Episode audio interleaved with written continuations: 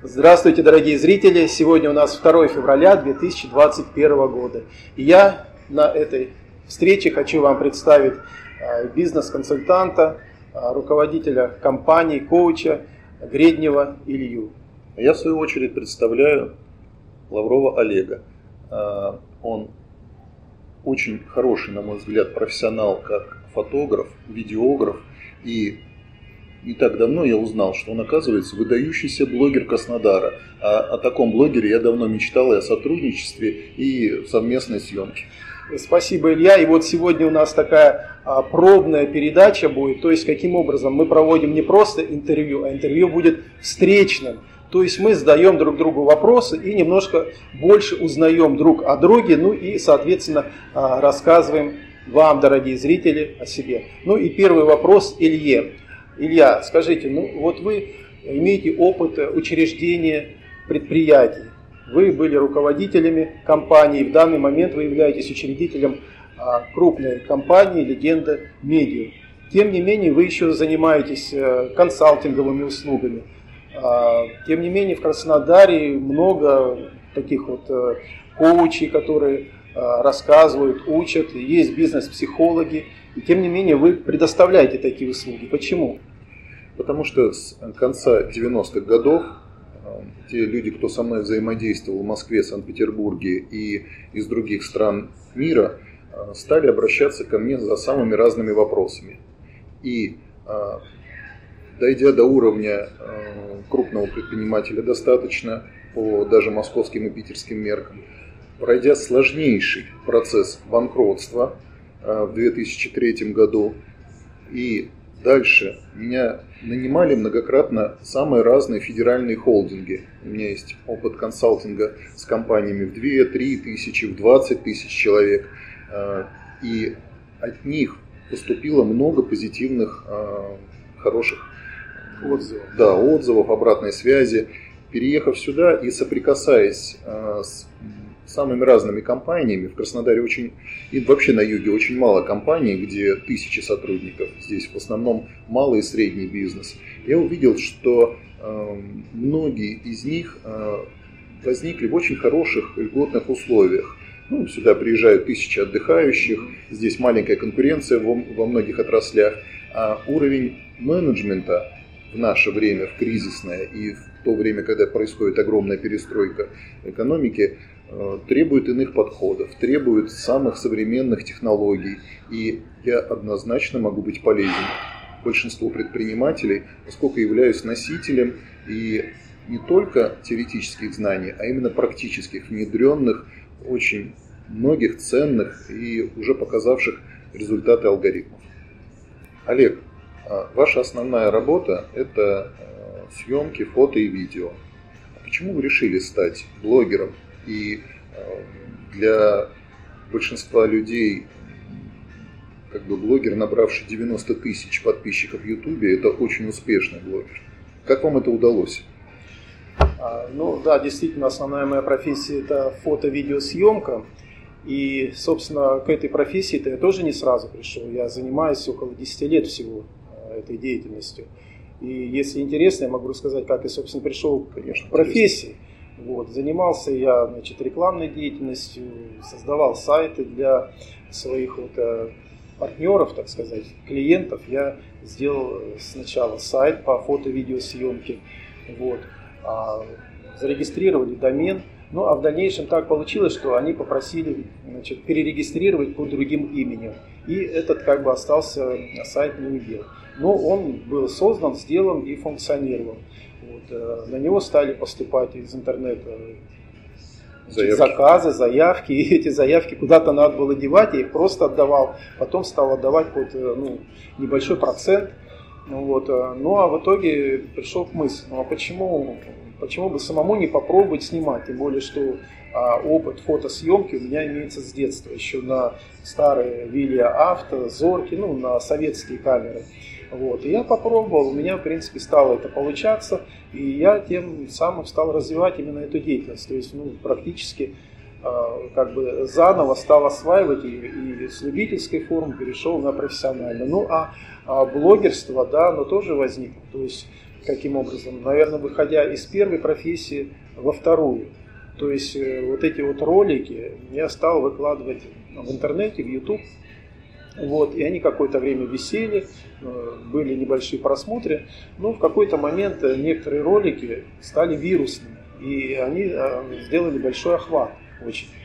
А я подключил монетизацию, и пошла монетизация, что, конечно, тоже является дополнительным таким стимулом для этой работы. Приятным. Да, приятным, да. Я стал ну, смотреть, а какие лучше заходят ролики. То есть я делал из своей съемочки небольшие такие нарезочки и выкладывал. И вот это вот пошло, да, действительно, 90 тысяч подписчиков, уже больше.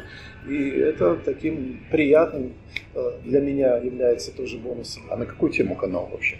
канал как раз по моей деятельности, фото и видеосъемка, ну точнее видеосъемка.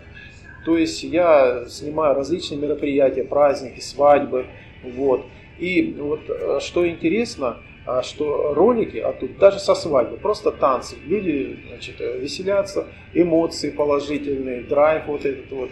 И э, вот эта непосредственность, и то, что это не постановочные кадры, а именно вот живое, настоящее, вот это вот и подкупает в людях. То есть они видят, это им интересно.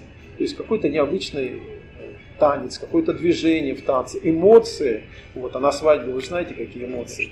Вот, и вот это вот захватывает людей и становится интересно. То есть у меня даже есть ролики, скажем так, танцев а, профессиональных коллективов, как вот шоу балет э, Фреш, например. Очень красивые танцоры, очень красивые девушки. Вот. Но почему-то не так пользуются даже вот спросом, чем а, танец обычных людей. То есть, видимо, зрители ассоциируют себя вот именно вот с такими простыми людьми, и их поражает вот эта вот, может быть, где-то раскрепощенность, где-то вот этот вот драйв, вот эта эмоциональность. А вирусные ролики стали именно, когда простые люди танцуют. Да, вот именно, вот, вот, а, как ни странно, я сам был удивлен, что именно простые люди, то есть, как бы, которые даже, может быть, ну, в этот момент они не знали, что их снимают. Uh-huh. И они вот были такие раскрепощенные. И вот да, вот именно эти вирусные ролики и дали толчок. А сколько максимально э, набирают ролики просмотров? Ну, один ролик у меня, он вообще более 22 миллионов просмотров. Круто. Да, вообще, вот круто. такой ролик. Казалось бы, там ничего особенного нету, но вот как раз вот что-то особенное в нем есть. Я кстати, до сих пор не могу понять, что. Возможно, вы проанализируете и сможете мне об этом рассказать. А кто смотрит? Местные или по всему миру люди? Географию а, отслеживаете? Да, я отслеживаю аналитику. И по аналитике смотрят во всем мире, но большинство, максимальное, скажем так, количество, это страны СНГ. Угу. На первом месте Россия, Украина и вот ближнее зарубежье. А сколько минут этот ролик? Этот ролик что-то около 10 минут. Его полностью досматривают? Или там 2-3 минуты в основном а смотрят? А полностью вообще, по-моему, ни один ролик не досматривают никогда, потому что кто-то, бывает, случайно заходит. Естественно, на это влияет на статистику. Вот. Но процент вот, в среднем по всем роликам, если говорить, это около 50% всего Хорошо. досмотра. Да. Вообще очень хороший результат. У некоторых роликов есть до 80%, у некоторых 20%. То есть на каждый ролик... Э, а сколько всего роликов? уже снято на этом. И как канал называется? Канал называется Олег Л. Вот, э... Чтобы найти в Ютубе, просто достаточно брать по-английски да, Олег Л. Да, Олег пробел Л можно набрать и посмотреть. И, кстати, посмотреть, чем же так вот зашел вот тот ролик. В основном это шоу-бизнес или там самый разный контент? Ну, в основном, да, шоу-бизнес, да, хотя я там снимал, э, несколько роликов были такие на, скажем так, познавательную тему. Но вот, э, видимо, канал не специализированный, все-таки у меня деятельность связана больше с шоу, uh-huh. с праздниками, и больше материала такого, и вот как-то этот материал больше заходит. Uh-huh. А кроме этого, я знаю, что вы сейчас э, решили снять, э, вернее так, с нуля создать еще два канала. Один про э, садоводство и растения, и второй про физкультуру. Э, не распыляетесь? И зачем вообще еще вам нужны такие э, ответвления? Да, это замечательный вопрос. А все потому, что этот канал, о котором мы говорили выше, это не, скажем так, не совсем авторский канал. То есть, да, я являюсь автором ролика самого, я его монтирую, я его выкладываю потом, ну, как бы владелец. Но там а, музыка, во-первых, та, которая звучит на мероприятии. То есть уже там накладываются авторские какие-то ограничения. Проблемы с YouTube. Да, то есть нету монетизации на такие ролики. Угу. И в принципе, если автор не захочет, может просто ну, запретить демонстрацию такого ролика. Ну, такого прям не было еще, но теоретически это возможно. Вот. И это меня, не только это, а вообще как бы я очень хорошо интересуюсь, очень сильно эта тема мне заходит про растения, про комнатные цветы, про садовые, про огородные. Вот. Не так давно, правда, я так стал этим заниматься, ну, года три всего. Это очень интересно и в плане душевного равновесия. Вот. Ну и прибавка к столу, если это будет огородные помидоры, огурчики там. Ну а комнатные растения, они просто ну, красивые и они для души выполняют э, комнату кислородом. Вот так вот, э, то, что я снимаю вот именно вот по саду, огороду и растениям, это мое чисто авторское. То есть полностью моя режиссура, мой материал, моя съемка. То есть Вы я, там советы я, даете какие-то? Я даю и советы, да, вот э, то, что я уже знаю, и в принципе снимаю какие-то интересные такие моменты. И чем он отличается от того канала? То, что тот канал зависит от того, какой материал Э, мне предоставляют, а тут я его готовлю. Я полностью управляю. Это вот по саду огорода. А второй канал по физкультуре, почему я завел? Потому что я считаю, что это вообще очень важная часть нашей деятельности. Вот. А, то есть ну, мне даже для своей профессиональной работы необходимо а, ну, поддерживать какую-то физическую форму.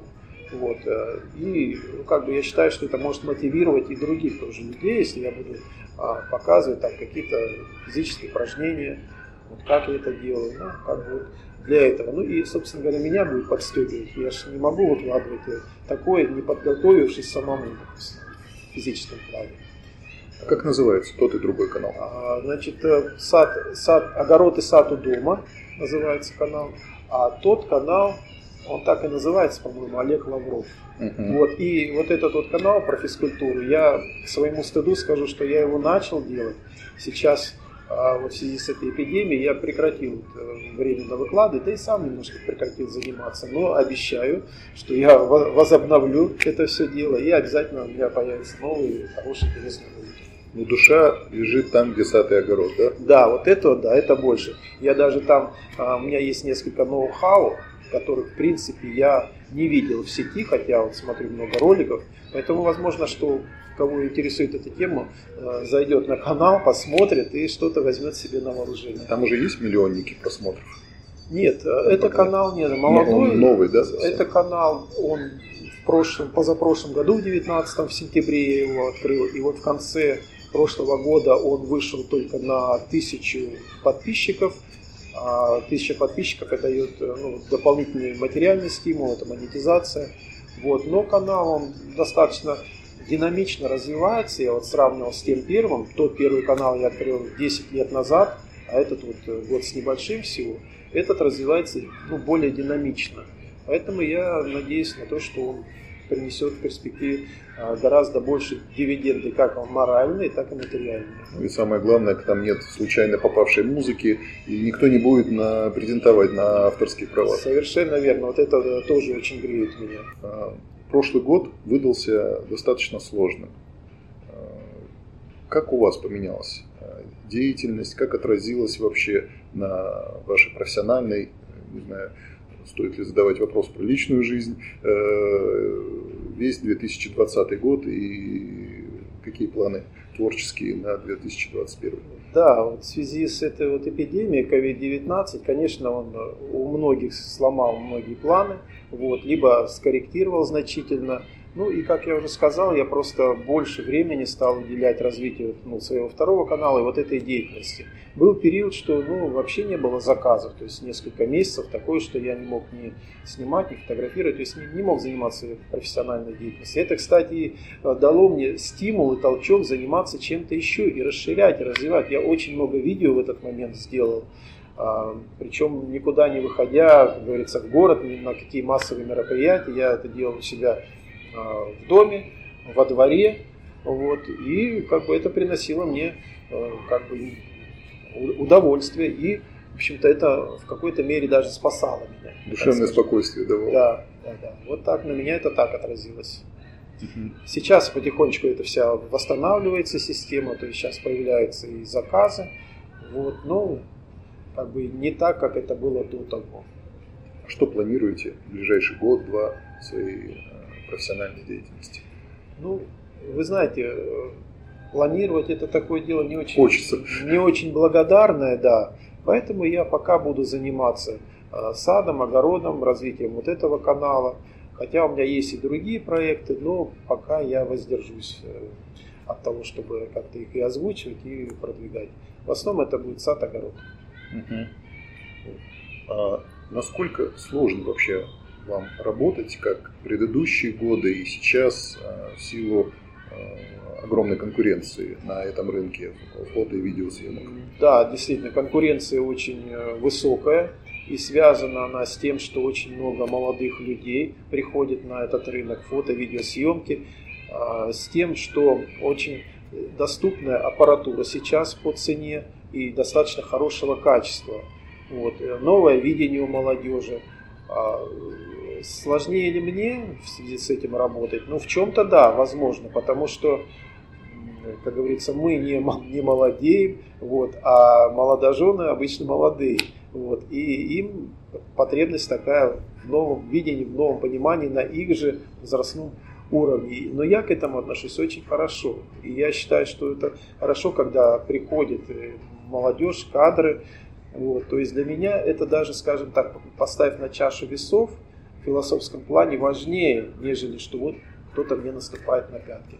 Поэтому отношусь я к этому нормально. Вот, и то, что там сложнее, ну, а, есть и мои клиенты, то есть э, с которыми я работаю уже много лет, и они продолжают и даже вот в это сложное время а, делать мне заказы. То есть я без работы ну, как бы не остаюсь совсем, тем более сейчас, когда сняты ограничения. Вот.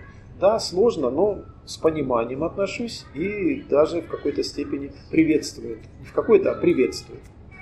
Олег, а вот э, из всех э, заказчиков за 10 лет э, могли бы для себя характеризовать ну, некий э, оптимальный, ну, может быть, это мероприятие, это может быть э, статус человека, возрастные характеристики, с кем вам комфортнее всего, интереснее всего работать?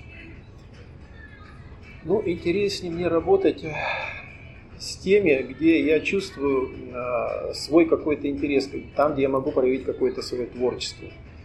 То есть даже не по принципу, кто больше заплатит, а вот где мне э, интереснее себя выложить. А как это для чуть-чуть подробнее вашей ну, э, творческой натуре это удается реализовать себя? Подробнее, это когда вот мне какую-то ставят задачу, допустим, провести какую-то интересную фотосессию, которая бы, допустим, имела какую-то историю. Не просто вот говорят, вот надо отснять вот час, допустим, в парке и все.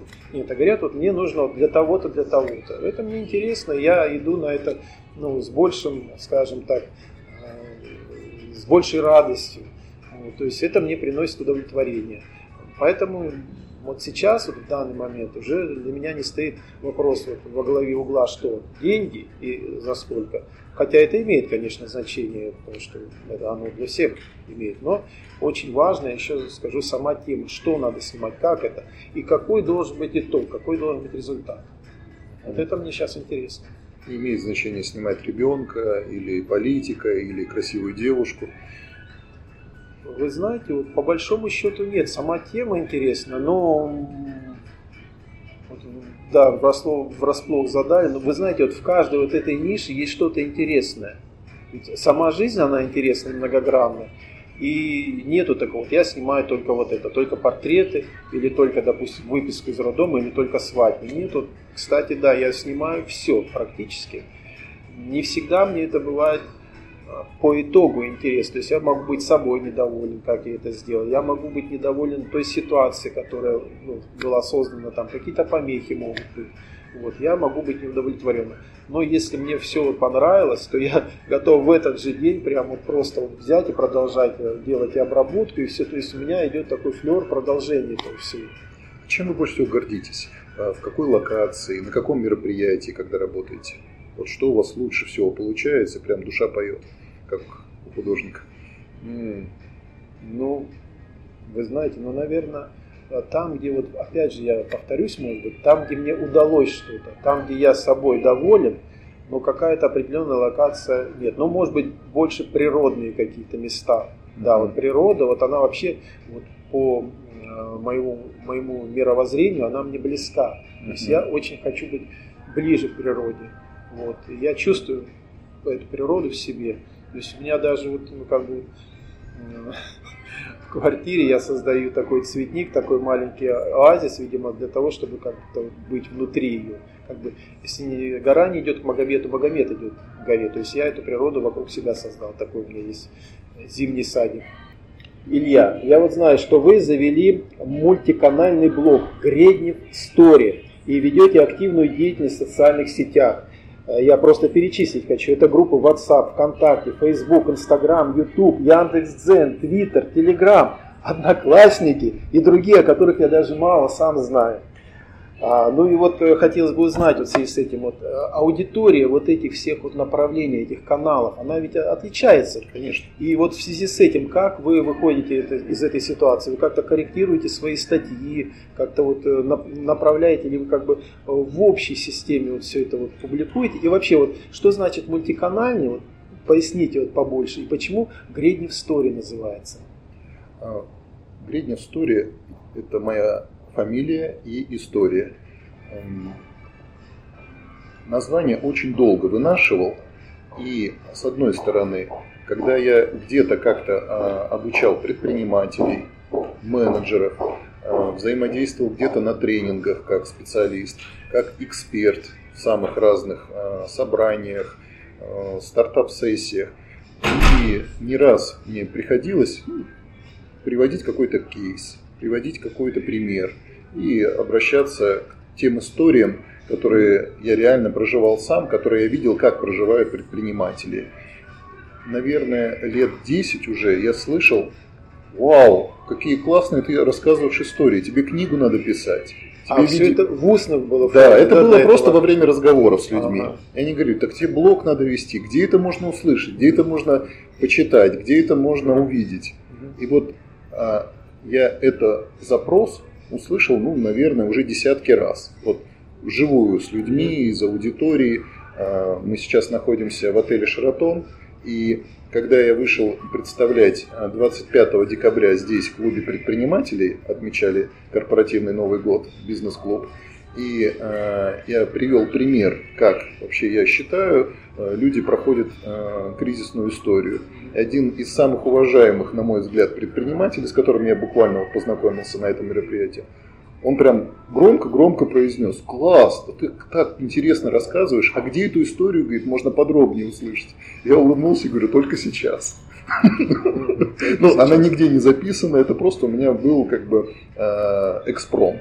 И вот таких... надо включать, видимо, на вот этот что мы сейчас и делаем, да. что мы сейчас и делаем, для вас это все записываем. И таких экспромтов, с учетом того, что э, я 21 раз был генеральным директором, больше э, 50 раз я был соучредителем в разных ипостасях, разных проектов, и э, 104 разных стартапа я помог так или иначе, поучаствовал, приложил руку, проконсультировал, э, есть чем поделиться.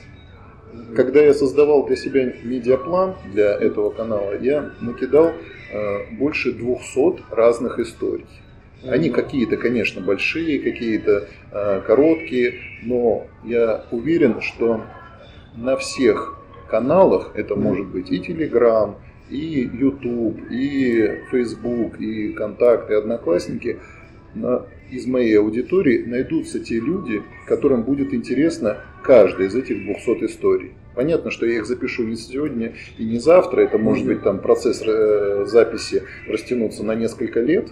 И э, кто-то это будет слушать только в аудиоформате, кто-то мне написал в телеграм-канале, мне интересно и аудио, и видео одновременно. Прям человек и говорит, есть настроение, я готов послушать в машине. Есть возможности время, я, говорит, за компьютером спокойно это послушаю. А, девушка у меня есть одна, которая постоянно что-то там и так далее. Она говорит, я на кухне готовлю и с огромным удовольствием, говорит, слушаю. Ну, Если это есть, подкасты, да? Нет, есть возможность, она говорит, я, на, смотрю. я смотрю, говорит, глазами, прям ВКонтакте. Она а, именно ВКонтакте очень любит мои это, слушать, причем предпринимательница и а, с хорошим как бы бэкграундом. Ну да, ну вот э, если мы говорим о разных площадках, то как раз ну, ну, возьмем такой общий, э, такой э, известный, это Одноклассники, к примеру. Да. Вот. Там категория, я думаю, все-таки более возрастная. И, скорее всего, а, значит, участникам вот, вот, этой, вот этого канала, скорее всего, будет интересна тема, допустим, как можно заработать на пенсии. В том во числе, время пенсии. Да, в том числе. И, видимо, вот из всех вот этих вот 200 пока еще историй, вы, скорее всего, на Одноклассники будете выкладывать ту, которая ну, вот, ближе вот именно к этой возрастной категории, да? Не согласен. Нет? Объясню. Вот конкретно, прям из тех, кто он подписан у меня на Одноклассниках. Это есть и мои ровесники, и есть явно моложе. И э, среди них есть Ольга. Э, и я смотрю, у нее, она выкладывает пост или там видео, э, до тысячи, очень быстро, прям за сутки набирает лайков. А Ольге 24 года. И у нее такая же аудитория. Мамочки с детьми, и она предприниматель. Она, э, будем так говорить, э, в силу разных обстоятельств, тянет свою семью и зарабатывает, муж у нее на подхвате. Ну вот, я думаю, что зрители, когда услышат вот это, вот, то поймут, что одноклассники это не только пенсионеры. Однозначно. Да, а все категории. Вот и вот это вот разрушение вот таких стереотипов, оно тоже важно. Вот и мы как бы потихонечку вот это все регулируем таким образом, когда рассказываем об этом. И почему мультиканальный? Потому что я точно знаю, что есть э, куча любителей только Инстаграма. Они принципиально говорят, мы сидим в Инстаграме, нас ничего другое не интересует. Молодежь, вот сейчас, сколько раз я с ними общаюсь, я имею в виду молодежь 21, 22, 23 года, а, видно, что они проглотили а, рекламную всю идеологию Дурова, и они очень гордятся тем, что они сидят в Телеграме. Да. Прям принципиально. Фу, контакт, там, фу, Фейсбук, вот, это там ерунда уже. И они с удовольствием поглощают контент Телеграме. Хотя он такой же, по сути, как на других абсолютно, каналах. Абсолютно да? верно. То же самое в Фейсбуке.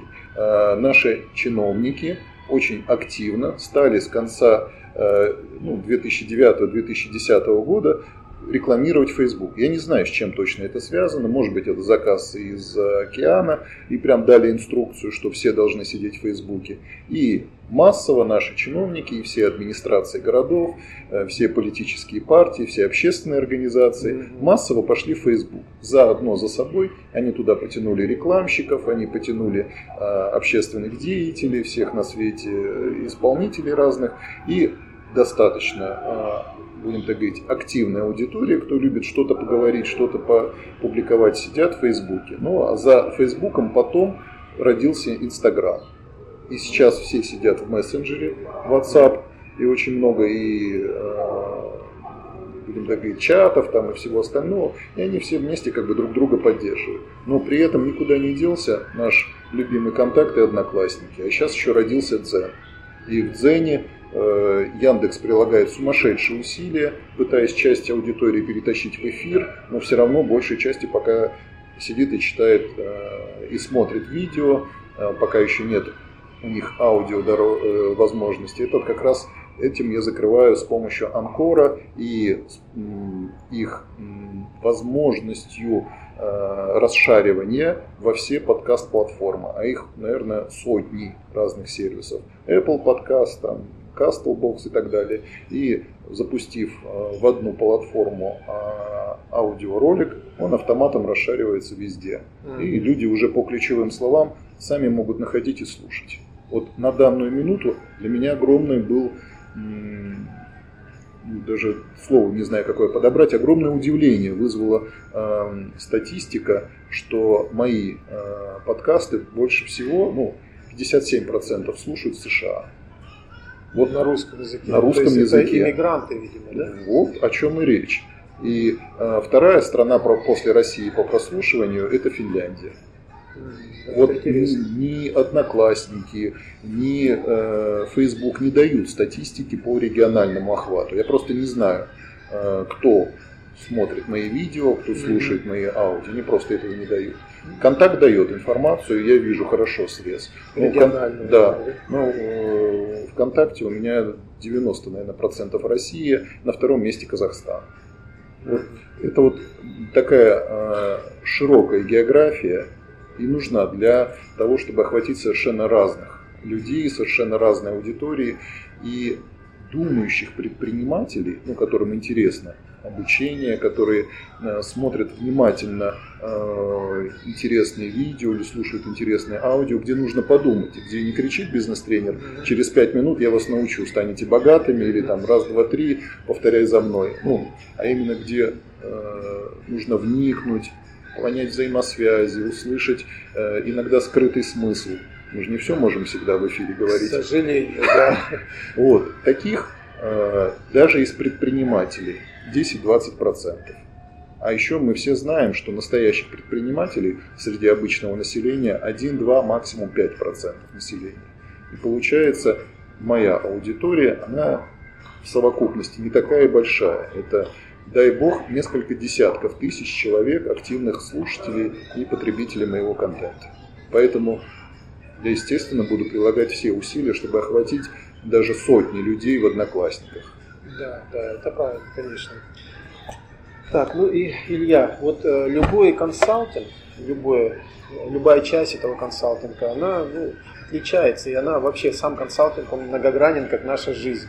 Вот, э, вы а, являетесь ли вы ну, каким-то специалистом в какой-то узкой области этого, э, этого понимания, как консалтинг? Я лучше всего себя ощущаю все, что связано с работой с людьми и психологии руководителя. Потому что я сам с 14 лет шаг за шагом самостоятельно э, стал зарабатывать в этом мире, нанимать людей, увольнять, заходить в партнерские отношения, э, расходиться с партнерами, снова сходиться, создавать один бизнес, другой, сталкиваться с одними госорганами, с одними изменениями правилами игры, с арендаторами, с поставщиками, с клиентами. Вот этой рукой подписано не меньше пяти тысяч договоров. Суммы, я давно их прекратил считать, когда там спрашивают, а на какие суммы там вы что-то продали и так далее. Я говорю, ну если очень нужно, я уверенно могу сказать, что это сотни миллионов долларов.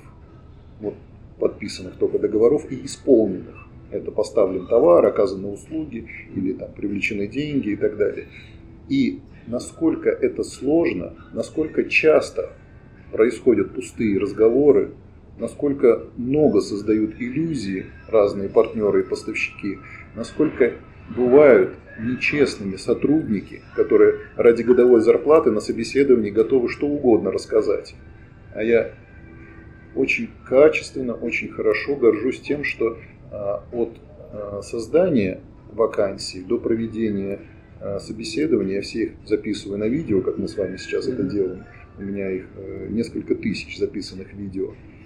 Я понимаю и в шкуре, находясь этого директора, который в оперативке, у него разрывается телефон, там что-то требуют родственники, э, партнеры, не хватает денег на то, чтобы там заплатить оперативные платежи. В это время там какая-то сложная, важная, перспективная задача или вообще банк там грозит банкротством, еще что-то я лучше всего понимаю психологию этих людей и могу войти в их ситуацию, а обладая большим знанием, большим э, инструментарием, помочь им вот прям быстро, мгновенно, в самой кризисной ситуации, или стабилизировать их ситуацию, или помочь найти какое-то решение, которое даст им вздохнуть, набрать воздуха, сил, э, посмотреть по сторонам и двинуться более уверенно дальше, вперед. Вот это, наверное, мой конек. То есть такая спасительная таблетка, да? Ну, э, именно профессиональная, качественная, не эзотерик, который там скажет, о, я там знаю, тебе нужно там то-то, то-то, или там не психолог, который там, вот, давай я тебе сейчас там э, расстановку сделаю, и у тебя там все попрет. Это вот принципиально э, разница в том, что я могу задать вопрос, а закупщик на какой мотивации работает, а продажник у тебя какой KPI выполняет, а crm на как настроена, и есть ли вообще crm а финансовый учет, кто у тебя ведет, и когда ты его вел вообще последний раз, сводил активы и пассивы. Вот понимание всех граней бизнеса и дает мне э, очень большую уверенность в том, что я шкуру любого э, предпринимателя очень быстро войду и буду с ним говорить на одном языке, на одной волне. Да, и, кстати, вот в своих подкастах вы часто говорите о гармоничном партнерстве. Вот что вы вкладываете вот в это понятие гармоничный? А, наверное, оно такое слово всем приятное, э, красивое, гармония, э, но мало понятное в бизнесе. Э, я на эту тему написал очень большую статью, но если ее выразить эм, максимально лаконично, то идея следующая.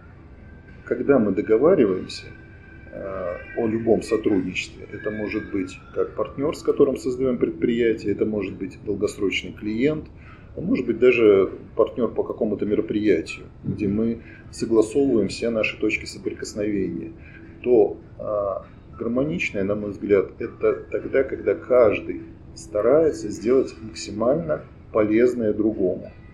Он хочет э, уважить человека, понять его ценности, его смысл, зачем он входит в партнерство со мной конкретно, что он от этого ожидает. Вот максимально глубоко это понять, расставить приоритеты, некие флажки и ограничения. Да, это я услышал. Тебе именно это важно. Ради этого конкретно ты входишь со мной вот в этот проект. При условии, что все хорошо, до конца доработали, разошлись, оба счастливы, оба довольны, оба друг о друге отзываются хорошо, в любом окружении, в душе. Самого думать, что вот как мне повезло, какой у меня был классный партнер, когда вот мы сработались вот в этом проекте.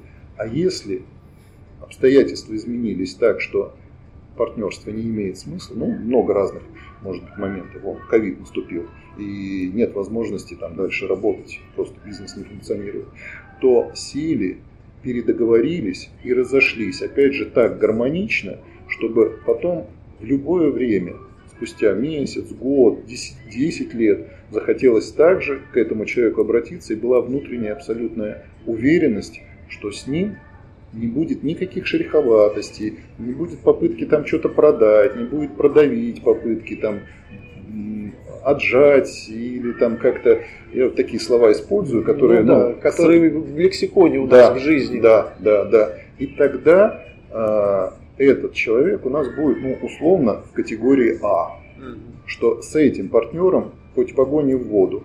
Как говорится, с умным человеком не страшно потерять. А можно ли научить вот э, такой гармонизации вот партнеров? Вот, э, как вот, э, или это просто вот либо дано, либо не дано? Я думаю, самое главное – это желание. Когда человек э, хочет только себе, любимому выгоду, и хочет только он, чтобы заработать, и ему плевать на партнера, угу. а таких у нас предпринимателей в силу разных ну, объективных есть, обстоятельств есть, много, да. просто их много, то а, когда я человеку даже пытался это донести такому, угу. я часто видел агрессию, непонимание, угу. даже вплоть до того, ты что, ради этого лоха на что-то готов или там, да зачем вообще что-то для него делать, это же вообще... И ну сразу видно, что этому человеку а, дальше что-то рассказывать, что-то учить, объяснять о гармонизации отношений, о долгосрочной выгоде, ну, бесполезно. Вот просто бессмысленно. Это потеря времени, моих сил, его только раздражать и все остальное. Естественно, они элементарные, эти простейшие вопросы, простейшие намеки даже на эту тему. Ну, я говорю, а почему, допустим, один из самых простых вопросов. А как вы э, думаете, этот блок вопросов, этот пункт в договоре, это ваше решение, как оно повлияет на стабильность и выгодность партнера? Один единственный вот такой даже простой да. вопрос. Сотруднику это выгодно, продавцу интересно этим заниматься? Да мне плевать. То все, есть, э, дальше можно не продолжать. Своя выгода, да, да, все, дальше можно не продолжать с таким человеком, с таким предпринимателем. А если он хотя бы задумается, заинтересуется, у него включится как бы, ну, осознание того, что а, как же мой партнер, как же мой сотрудник, как же мой поставщик действительно, не разорю ли я его сегодня, не упадет ли у него там все желание вообще со мной сотрудничать. Да, что с ним будет завтра, да, что с его семьей будет и так далее. То есть это уже из области а, таких вот моральных аспектов, качественных. Культуры даже да. и вообще ценности а, человеческих отношений. Если таких предпринимателей, когда я вижу, нахожу а, как партнеров, как фрилансеров, я их очень ценю, и у меня с ними складываются отношения на десятилетия. И я очень горжусь, что у меня большой круг таких людей, с которыми я общаюсь. Да, человеческие качества, конечно, они очень важны в бизнесе. Ну и вот э, хотелось бы вам еще такой вопрос задать. Я знаю, что у вас семья творческая, что вот вы являетесь учредителем э, агентства «Легенда Медиа», а ваша супруга является директором, ну, практически э, руководит текущей деятельностью этой компании. Но тем не менее, вот вы участвуете или как-то помогаете, либо просто морально поддерживаете, либо, может быть, ищете э, клиентов, инвесторов? Все самые разные вопросы. У нас такой рабочий тандем. Э, сегодня нужно писать коммерческое предложение. Я участвую в этом процессе. Завтра нужно провести сложные переговоры. Естественно, я участвую в этих сложных переговорах. Неважно, это вживую, по телефону или там, через интернет какие-то ну, сервисы. Если нужно э, провести э, качественный аудит там, с финансами, с поставщиками, еще что-то, я, естественно, активно тоже подключаюсь. Ну, очень много самых разных, от работы с бухгалтерией, банком, э, до отправки каких-то запросов, ну, естественно, и все как вы и сказали, рекламно-маркетинговые действия. От настройки рекламы до хостинга, чтобы он там нормально работал э, и так далее. Ну, кто у вас является душой, сердцем, мозгом? Я считаю себя мозгом, а э, энергией и душой Аня. Илья, насколько я знаю, до переезда на Кубань вы жили, работали в Ленинградской области. А, скажите, вот э, насколько разное бизнес-сообщество там и здесь? Ну, почувствовали ли вы эту разницу и в чем нюансы и особенности? Скажу сразу прям, а, можно сказать, цепляясь за слово.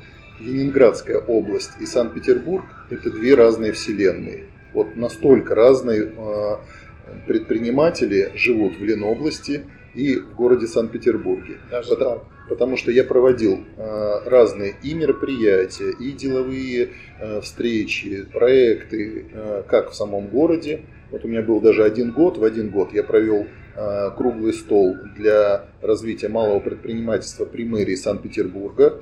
И э, собрались разные э, предприниматели, фонды, представители госструктур. Естественно, э, одна повестка была и потом а, под эгидой Сердюкова его помощники попросили меня провести подобный же круглый стол в Ленобласти. Я проводил его ну, буквально с разницей э, там, несколько месяцев в городе Луга. И собрали местных предпринимателей из Ленобласти. Это небо и земля. Это просто настолько... В чем основное отличие? А, предприниматели города, они, естественно, более живые, mm более активные, более хитрые, более предприимчивые. Более предприимчивые. Они а, не боятся власти. mm Они с властью ведут диалог, иногда требовательный диалог.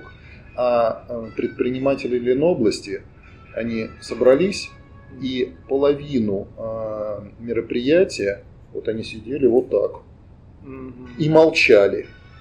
Представитель э, администрации э, Ленобласти, он, мужики, там, давайте, ну давайте поговорим, давайте диалог, еще mm-hmm. что-то, там мэр был города, еще, ну, несколько mm-hmm. человек, э, они прям вот перед ними чуть ли, ну, слово не знаю, как подобрать, но чуть ли не танцевали, прям очень старались как-то прошибить вот это э, молчание и полное неверие, недоверие. И в конце концов, я вот прям говорю, ну что, что вы сидите, говорю, молчите. Зачем вы вообще тогда пришли? Прям вот я ну, нарушил, можно сказать, регламент, mm-hmm. и диалог не так поставил. Но зато я пробил эту стену.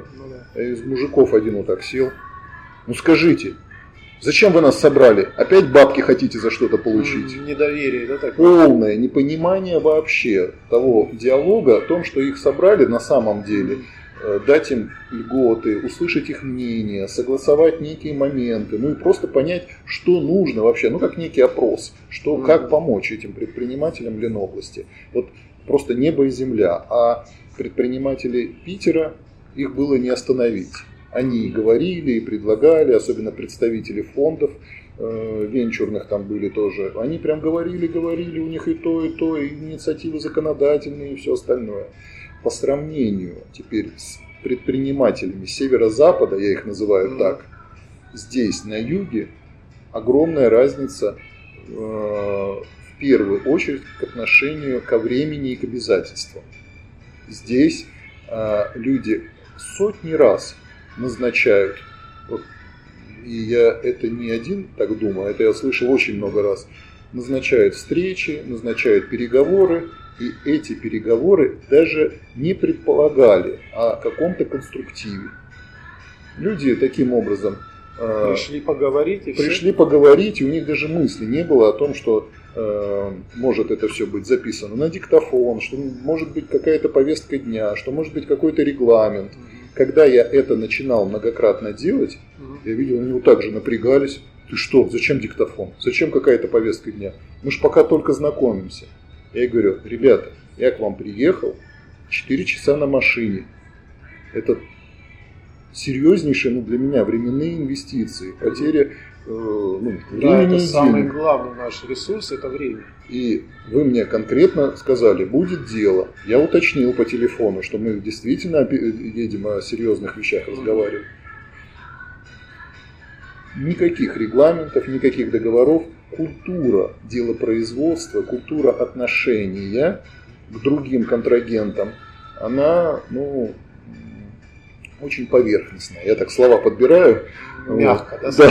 Да, да, да, да. Вот в этом огромная разница. То же самое, когда даже пожав руку, предприниматели потом говорят, ну да, мы пожали руку. Ну, ну, это типа из вежливости и все. Да? да, но это не влечет за собой подписание договора, перевод денег и многих других моментов. С таким я не сталкивался. Ну, возможно, у меня был немножко другой э, круг общения, э, но ни в Москве, ни в Санкт-Петербурге я с таким не сталкивался, чтобы на переговорах, проведя несколько, там, 3, 4, 5, 6 часов, все согласовав, обменявшись письмами, потом пожав руки, ничего не происходило. Не, не, не заключить договор, да? Да. И после этого еще начинаются снова разговоры, снова какое-то телефонное общение, и люди делают вид, что ничего не произошло. Вот здесь это норма. Причем везде, и в ну. Ставрополе, и в Краснодаре, Майкопе, Сочи, а, естественно, Анапе и там, во всех других городах. Ну вот как вы думаете, с чем это связано? Либо с боязнью чего-то нового, либо просто из-за э, тотального недоверия к власти, к новшеству? Я думаю, не из-за этого, а из-за отсутствия конкуренции. Здесь предприниматели живут в десятки раз расслабленнее. Они, повторюсь, не ценят время, не ценят ресурсы. У них тут тепло, миллионы приезжающих туристов, которые везут деньги. То есть куда как спешить? Греции, да? Да, куда напрягаться? Зачем нам какие-то там договора, еще что-то? Как э, мы приехали делать неделю моды здесь, э, в один большой э, концертный зал. И я подготовил хороший качественный договор, который ну, предполагал Э, ответственность нашу и их. Ну, сумма сделки для одного э, дня мероприятия там, порядка трех миллионов рублей. Естественно, оно влекло за собой э, тысячи разных действий, тысячи людей, которые должны были посетить это мероприятие, сотни людей приехать из разных городов, контента должно было родиться на десятки миллионов рублей. И каждый нюанс, каждая мелочь должна быть прописано очень качественно. Я подготовил договор, который много дней э, мною согласовывался с разными контрагентами, что им важно и что им нужно. И реакция хозяйки. Это у вас что, юрист с ума что ли сошел? Какие-то договора мы будем подписывать? Вот как будет, так и будем работать. Вот выйдет наш сторож, выйдет, выйдет наш повар, выйдет. Сколько сможем официантов, столько и поставим. Ну, может быть, мы тут уберемся, может быть, не уберемся. И это в большинстве случаев норма. Так работает большая часть отелей, так работает большая часть бизнес-центров, так работает большая часть концертно-банкетных площадок. Договора качественные они не подписывают. Принципиально. Потому что там идет ответственность, а это другая культура. И у меня сотни телефонных переговоров записанных, когда люди отказывались сразу о сотрудничестве, как только я настаивал на заключении договора. Говорю, ваш договор дайте, но давайте все пропишем. Все то, что вы сейчас пообещали в телефонном переговоре. Потому что для нас это важно, это для нас серьезные деньги. Может быть, вам не важны. Но для нас, допустим, бюджет 2-3 миллиона только за аренду помещения за один день площадки. Для нас это серьезная сумма, на которую будет завязано, повторюсь, огромное количество людей. Там только э, билетов на самолет мы собирались оплачивать нашим контрагентам 55 э, билетов туда и обратно. Это очень серьезно. Как бы для нас э, ну, каждая минута была на счету, и все должно было работать как часы. Основная масса людей этого не понимает. Я, вернее, не сталкивалась еще ни с одной площадкой и ни с одним бизнесменом, кто бы так к этому мог относиться. Я ни одного еще не видел. И очень хочу найти таких партнеров. Может быть, это видео поможет мне найти э, таких контрагентов, владельцев, э, неважно, торговых центров, отелей, с кем можно сотрудничать и вести серьезные проекты на миллионы долларов. Да. Скажите, Илья, а вот э, есть какие-то истоки, корни этого явления? И вообще, вот если встать, скажем так, вот э, войти в ситуацию предпринимателя, как бы вот, э, понять вот его проблемы, то с чем предприниматели в основном здесь вот на Кубани сталкиваются, с какими проблемами и как их можно помочь решить? Я э, разделю очень сильно как бы две категории. Те предприниматели, которые находятся на э, доступе к власти, на доступе э, к бюджетным деньгам или имеют благодаря доступу к власти некие очень хорошие преференции. Ну, это те же даже ательеры, рестораторы. И поэтому они максимально расслаблены. У них нет задачи нанимать классных управленцев, нет задачи нанимать классных маркетологов, нет задачи вести филигранный бюджет, у них нет задачи очень качественно работать с закупками и уж тем более нет задачи э, очень хорошо работать со своим персоналом. Там в большинстве случаев работают друзья друзей, родственники родственников. Вот этой категории э, предпринимателей при властных структурах, при доступе э, к любым э, бюджетам, им ничего не нужно. В лучшем случае у них логика и менталитет будет всегда как бы потом что-то еще, получить самое льготное место, как бы получить, опять же, э, доступ к тендерам, там еще к чему-то. Такие люди, как я, им точно не нужны. Согласен. Скорее даже э, мои попытки с ними разговаривать об эффективности, о системе учета, о долгосрочном планировании вызывают у них смех. Понятно. Все остальные, они как бы, ну, будем так говорить, ну, тоже опять же делятся на несколько категорий, э, которые около первой категории могут... Как, как субподрядчики. Да, да, могут чувствовать себя достаточно комфортно. Ну, в качестве примера, на одном из крупных объектов я у них спросил, а как у вас э, настроена реклама? Ой, нам делает э, рекламщик. Я говорю, а как он вообще работает, на каких условиях, как вы ему платите? А мы ему просто кидаем там определенную сумму каждый месяц. И он нам что-то рекламирует. Я говорю, а какие KPI, сколько там цена перехода, количество клиентов, еще что-то. Сейчас набирают ее, ну-ка подъедь. Человеку ехать там больше часа. Он все бросил, приезжает, я ему задаю вопрос. Ну, все это время мы общались. Я ему задаю вопрос, сколько, э, где договоры, как тебе платят, на основе чего? Он говорит, мне просто дают деньги. Я говорю, а как ты их отрабатываешь, какие это отчеты?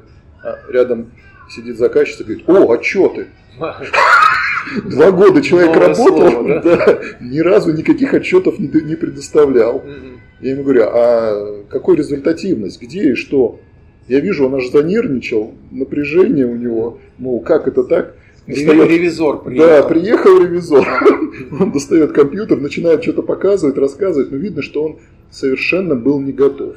И тогда я задаю очень единственный вопрос. Сколько реально денег уходит на рекламу и сколько остается тебе на твой заработок? Я вижу, глаза забегали, и он раз-раз-раз и ушел от этого вопроса. Я не стесняюсь, заказчице говорю, ну вот вам нужно с ним определиться, сколько вы платите ему за услуги, а сколько он реально тратит из этой суммы денег на ваше продвижение. Этот вопрос, говорю, не обсужден. И вижу, у нее был взгляд, что я ей открыл Америку в эту минуту. Она даже не думала о том, что, ну там, выделяя какие-то сотни тысяч рублей, у нее в голове какие-то сотни тысяч рублей, что э, на реальное исполнение и на продвижение по каким-то критериям там может уходить всего 10%. Чтобы что-то, какие-то звонки поступали, чтобы какие-то переходы на сайт были, какие-то лайки в Инстаграме возникали. Вот это та вторая категория, которая вокруг этих людей, где некачественный менеджмент, некачественная система управления взаимоотношений с персоналом и с подрядчиками, этим людям ну, достаются некачественные заказчики. А вот остается следующая категория, которая не имеет отношения ни к первым, ни ко вторым. И вот те люди вынуждены как раз искать все способы, как о себе заявить, что-то сделать, делать хорошие сайты, делать хорошие услуги. И вот этим людям я чаще всего нужен. Из моих слов уже несколько раз прозвучало хороший поиск себе хороших продавцов, закупщиков, руководителей, управляющих, бухгалтеров и качественнейшая настройка их работы, чтобы, не стесняясь этого слова, скажу прямо вот выжимать по максимуму из подрядчика, из фрилансера, из человека э, каждый рубль, чтобы был окупаем, чтобы на каждый рубль он давал пользу того, что он обещает. И вот этим всем руководителям я однозначно принесу огромную пользу. А, ну и вот э, вы наверняка уже а, общались со многими, сейчас рассказали об этом случае. Кстати, чем он завершился? Вам удалось? Они остались э, между собой общаться. Я не стал При... Э, ни нагнетать обстановку, ни э, напрягать ни заказчика, ни подрядчика. Думаю, пусть они сами между собой договорятся. Я обозначил, что нужно им в качестве переговорного процесса. И вот хотелось бы узнать, вот каких э, консалтинговых конкретно услуг не хватает именно вот здесь, вот на Кубани, каких направлений, каких ниш?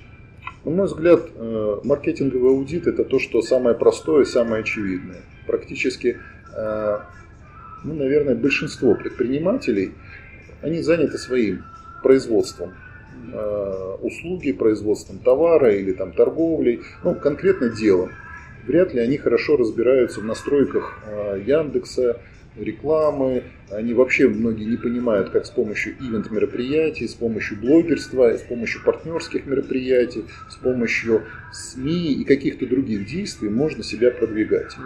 Им нужен, по сути, аудит. Как и что они делают, и какие э, действия могут оказать им существенную пользу прямо здесь и сейчас, где можно сэкономить денег, а где можно минимальными усилиями резко увеличить э, свою значимость, охват, там, пиар и так далее. Это первое. Второй момент. В большинстве, опять же, моментов э, мало кто занимался профессиональной подготовкой управления персоналом, ведением собраний, э, креативными сессиями, стратегическим планированием.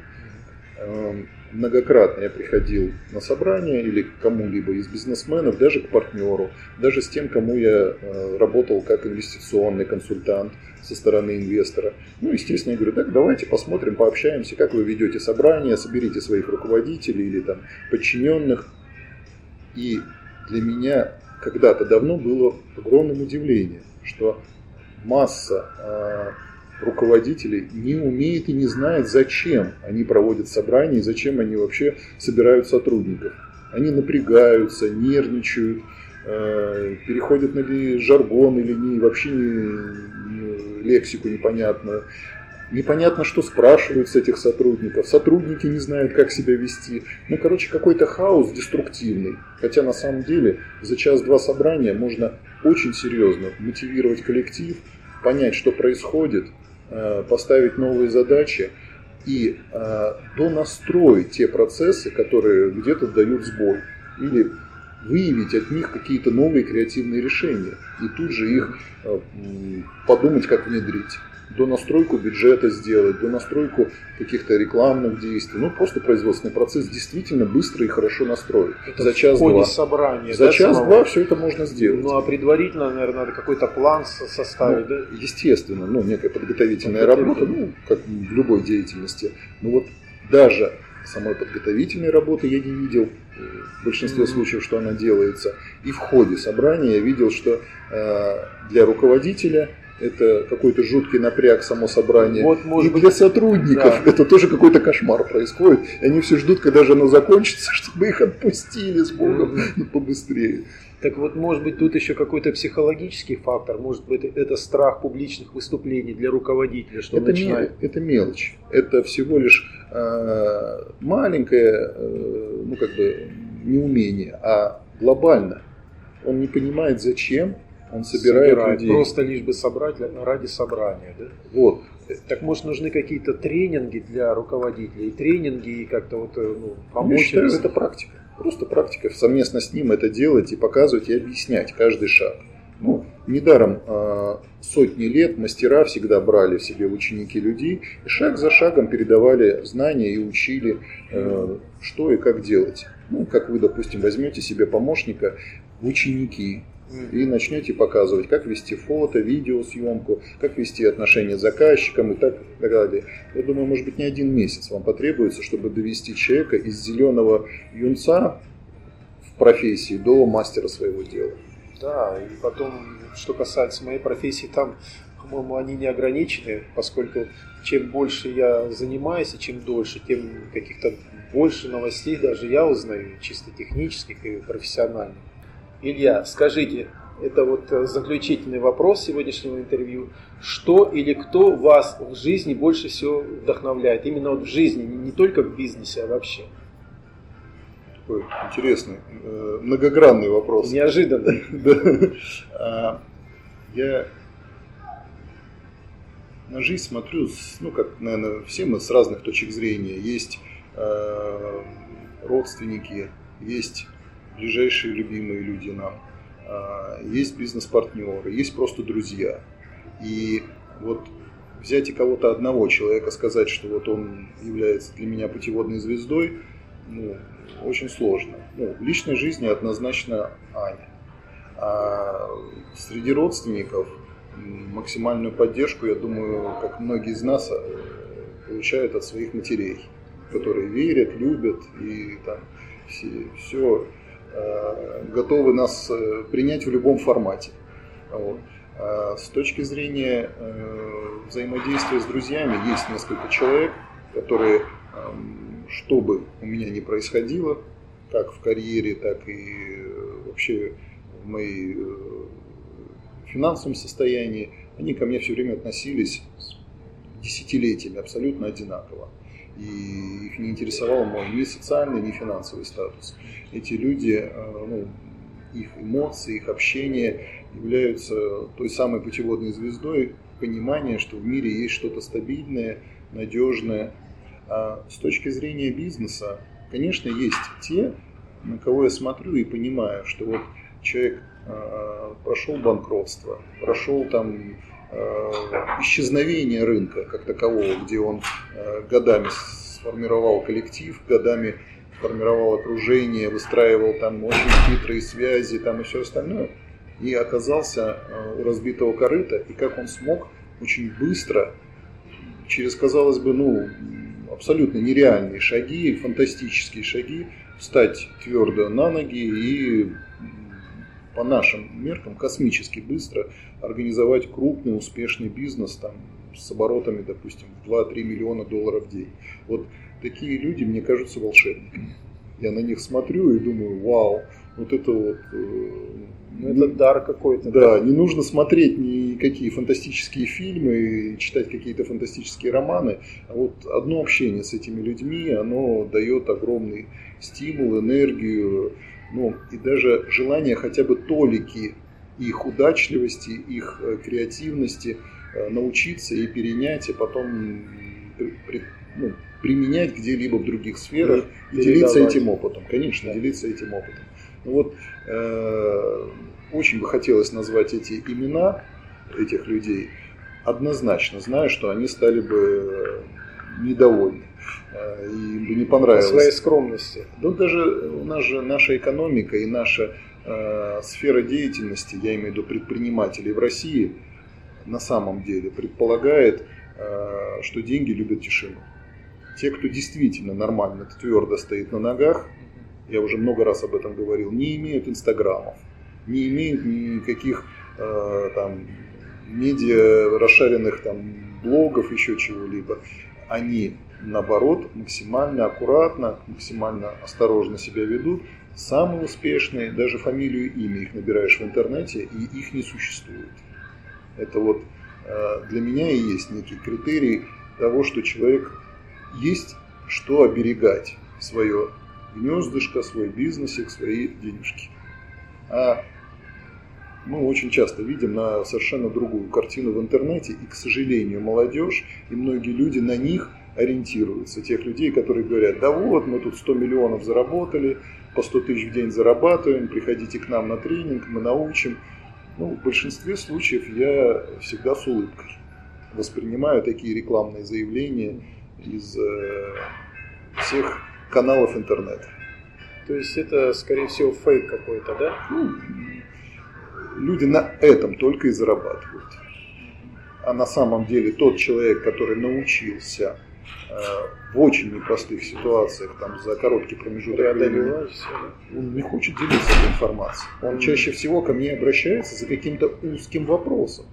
У него нет мысли взять и э, рассказать да, все, да, все нюансы, все технологии, как он Э, сумел этого добиться. Это я уже догадываюсь, это я уже смотрю, это я решаю какую-то ему узкую задачу, понимаю и э, ну, как мозаику, всю картину у меня выстраивается. выстраивается. И я таким образом сколько раз все время читал исторические книжки и думаю, ну вот, тот-то, тот-то там засветился, а кто вокруг него строил дворцы, а кто организовывал логистику армии, а кто обеспечивал подготовку этих солдат или подготовку э, там каких-то чудо-специалистов и так далее, и так далее. А этих людях нету ни имени, ни упоминания. Во многих... Серые кардиналы, да? Ну, или крутые профессионалы, мастера, искусники своего дела, которых э, история даже не сохранила. А они могли быть очень успешными, очень нужными людьми этим правителям, этому обществу в те времена. Но это мы говорим о великих людях, а ведь э, это даже простые исполнители могут быть. Да. Обычные, крутые, классные специалисты своего дела. Да, да. Но если говорить вот о нашем времени и о нашей действительности, ведь э, чтобы стать бизнесменом, все равно нужен какой-то толчок, какое-то начало, какие-то консультации общие. Поэтому я думаю, та информация, которая, возможно, сегодня будет полезной для наших зрителей, вот, она и даст какой-то стимул, и может быть для них будет такой мотивацией, а, может быть вдохновением тем самым послужит для них, возможно, какие-то крупинки из нашей с вами беседы. Очень на это надеюсь. Вот, и я вас благодарю за содержательный рассказ, за беседу. Вот, ну и пожелаем нашим зрителям тоже удачи, финансового благополучия. Будьте здоровы. Пока. Вам, Олег, огромное спасибо. Спасибо вам.